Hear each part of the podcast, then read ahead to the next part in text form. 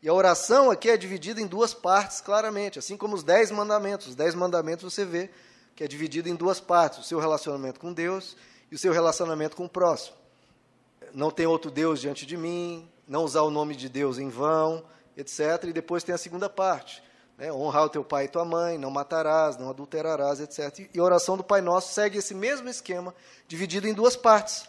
Uma parte relativa a Deus, que é a primeira parte, com três pedidos uma parte relativa à sua vida cotidiana, à sua vida diária, nos seus dilemas e as suas lutas, que tem quatro pedidos. E é interessante ver que há uma hierarquia aqui.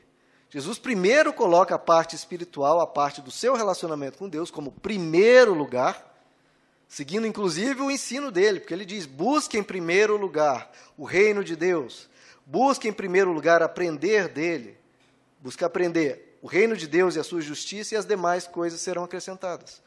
Então, nessa oração, primeiro você busca o reino de Deus. Primeiro você cresce no Evangelho, cresce o teu caráter. E depois as demais coisas são acrescentadas, as demais coisas Deus te abençoa e te recompensa. Então há uma hierarquia aqui. Primeiro, as coisas de Deus, depois as coisas do cotidiano. Tomás de Aquino diz que a oração do Pai Nosso você tem o conhecimento do que você deve desejar. Está aqui, o que você deve desejar para a tua vida. Essa é a oração perfeita. Bom, queridos, então vamos começar. Como Jesus nos ensina a orar? Primeiro ele diz, Pai. Essa é a principal, principal forma de você se dirigir a Deus, chamando-o de Pai. Porque tem muitas pessoas que tratam Deus, de novo, como uma divindade distante. E aí isso é como os pagãos tratam Deus. Não é assim que Deus quer. Deus quer essa simplicidade, quer essa liberdade, quer essa proximidade de você chegar a Ele e dizer Pai. Aí, querido, já quebra tanta coisa. Já quebra medos, já quebra a distância, já quebra a frieza, você já se aproxima e fala Pai, você já se sente acolhido, porque Ele realmente é um Pai. Então, se aproxime dele já com essa alegria, com esse alívio que você está conversando com um Pai. E Deus, queridos, é muito interessante. Em todas as religiões do mundo, Deus não é visto como um pai. Ele é tratado como uma divindade. Em algumas religiões, inclusive, se você chamar Deus de pai, é uma blasfêmia. O islamismo é assim. Se você chamar Deus de pai, é perigoso você sofrer retaliações. E isso é um ensino muito claro que vem com Jesus. O Antigo Testamento até menciona algumas vezes, 11 vezes no Antigo Testamento, se chama Deus de pai. Agora, no Novo Testamento, que é bem mais curto que o Antigo, você chama Deus de Pai 115 vezes, 10 vezes mais. Por quê? Porque isso vem de Jesus. Os teólogos dizem que isso é uma ipsíssima vox. É, é uma voz única de Jesus. Porque ninguém em toda a história do mundo havia criado essa forma de tratar Deus. Então é, é algo que realmente veio de Jesus, ele que trouxe ao mundo. É uma ipsíssima vox chamar Deus de Pai. E que bom, né, queridos? Chamar, se aproximar a Deus assim. E aí você lembra que Deus não é alguém que você se aproxima meramente para prestar homenagens, como uma divindade, que você tem que fazer rituais. Não. Você se aproxima dele como você se aproxima do teu pai. E por ele ser pai, a sua oração é mil vezes mais confiante. Hebreus 4 diz: aproxime-nos, se aproxime do trono da graça com toda confiança com toda a confiança, porque você é filho. Jesus diz em Mateus 7: Pedi e dá-se-vos-á. Buscai e achareis. Batei e abria-se-lhe-á. Porque todo o que pede, recebe. Aquele que busca, encontra. Aquele que bate, abria-se-lhe-á. Por quê? E ele diz: Qual é o filho que, se pedir ao pai um pão, receberá uma pedra? Qual é o pai que, se o filho pedir um peixe, lhe dará uma cobra.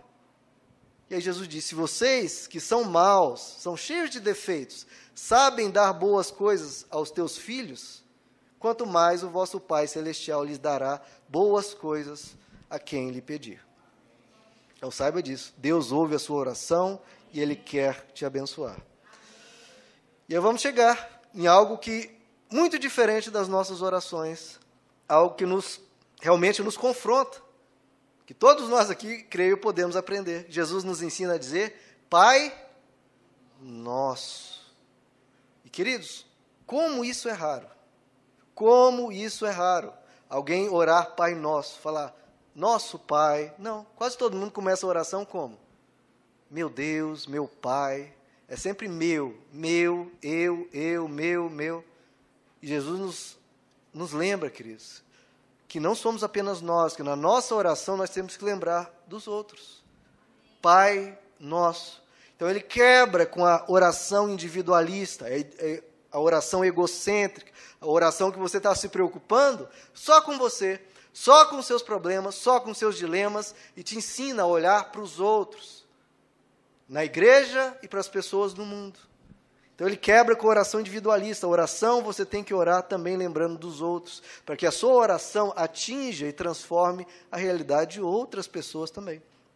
Então, quando você passar por um problema, passar por um problema financeiro, ou um problema de saúde, ou um problema familiar, em vez de orar, meu pai, me cura dessa doença. Meu pai, me ajuda a vencer esse obstáculo financeiro.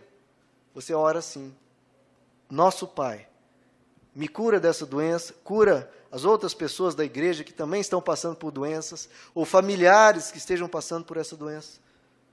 Nosso Pai, me ajuda nessa questão financeira e ajuda outros irmãos e outras pessoas no Brasil que estão com dificuldades financeiras tão grandes, muitos desempregados, muitos com dificuldade de levar sustento para sua casa.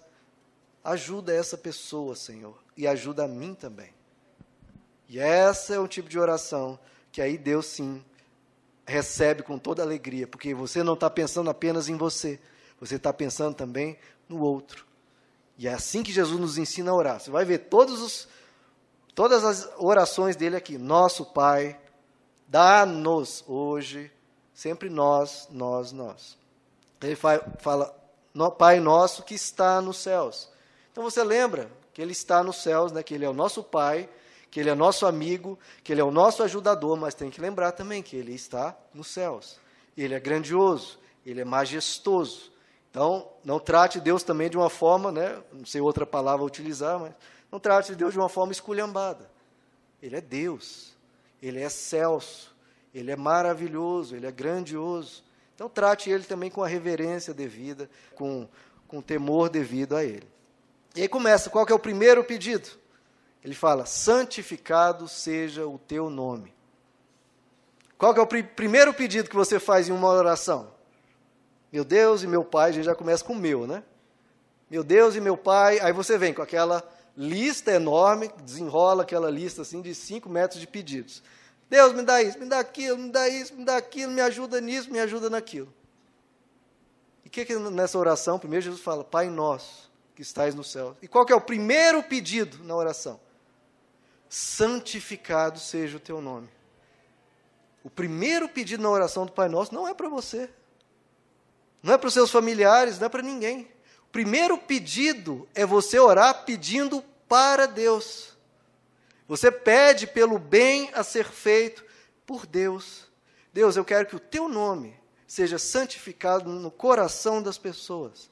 Mais pessoas te conheçam mais pessoas abracem o Evangelho, mais pessoas sejam libertas das trevas e sejam resgatadas, se aproximem do reino da luz. Eu peço que mais pessoas, filhos distantes, como se tratando pela manhã, cheguem para dentro da casa do Pai, mais pessoas sejam alcançadas.